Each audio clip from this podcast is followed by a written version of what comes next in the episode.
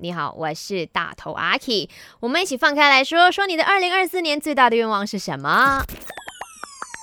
没什么不能说，没什么放不下，赶紧把你的遭遇心事跟大头阿 K 放开来说。我现在跟你们来说，我不知道说他会不会有朝一日成真，但是呢，它是我一直以来真心想要做到的一件事情，就是我希望在我的访问的那个 list 上面呢，会访问到刘德华。还是那一句，因为呢。刘德华是我妈的偶像，然后呢，我小时候就是听很多刘德华的歌曲，然后我也有看刘德华的很多的戏，然后我就心想说，我一定一定有一天要访问到他，然后要跟我妈说，我实现了你的愿望，我靠近了你的偶像。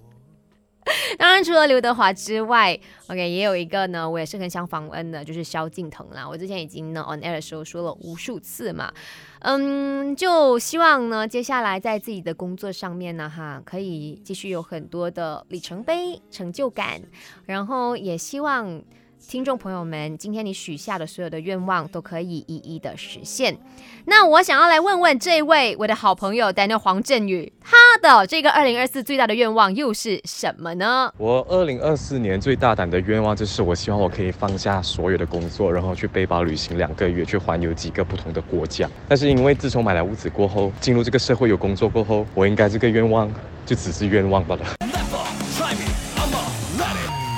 也不是这样子说的，bro，你要相信，然后呢，就会有很多的业配来，然后很多的工作来，然后继续的去看看外面的世界。因为那黄振宇呢，他从我认识他的一开始嘛，他就讲他是一个 backpacker 来的，他很喜欢呢到处去流浪的，所以二零二四年继续的 let it boom 好吗？